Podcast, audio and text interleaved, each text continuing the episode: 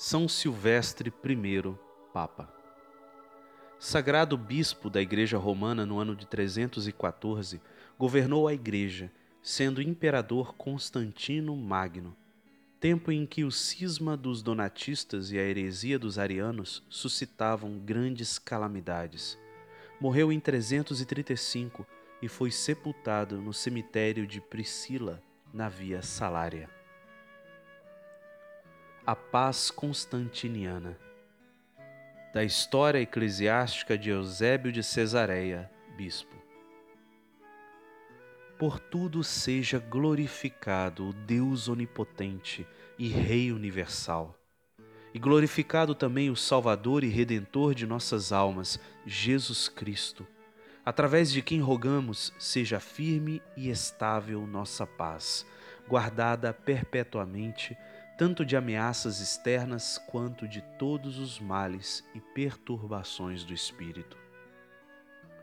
O dia já sereno e claro, sem nuvem alguma, iluminava com o esplendor da luz celeste as igrejas de Cristo disseminadas por todo o mundo.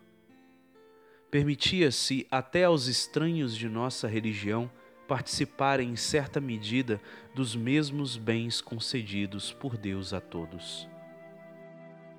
Para nós que colocamos toda a nossa esperança em Cristo, era incrível a alegria e, por assim dizer, divino o júbilo que brilhava no rosto de todos, pois víamos todos aqueles lugares, pouco antes destruídos pela impiedade dos tiranos, revivendo de longa e pestífera enfermidade.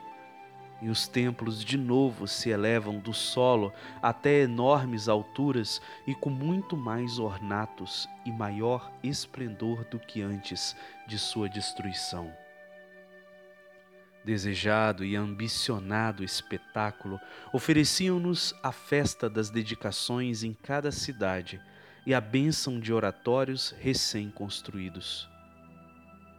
Para tanta alegria, a reunião dos bispos, a afluência dos peregrinos e de outras e distantes regiões, a mútua caridade, a benevolência dos povos entre si, porque os membros do corpo de Cristo estavam fortemente unidos. Na verdade, pelo oráculo profético, já estava tudo predito sob uma velada figura. O osso adaptava-se ao osso e a juntura à juntura, e tudo o mais que a profecia enunciou com palavras misteriosas. Era uma só virtude do Espírito Santo, difundindo-se por todos os membros, uma só a alma de todos, a mesma alegria da fé, uma só a harmonia de todos a cantar os hinos a Deus. E mais, as perfeitíssimas cerimônias dos prelados, os apurados sacrifícios dos sacerdotes e os augustos ritos divinos da Igreja, aqui, os salmos dos cantores e as palavras dos ouvintes, divinamente entregues a nós, ali, os divinos e sagrados ministérios dos mortos, eram também entregues os símbolos da paixão salutar.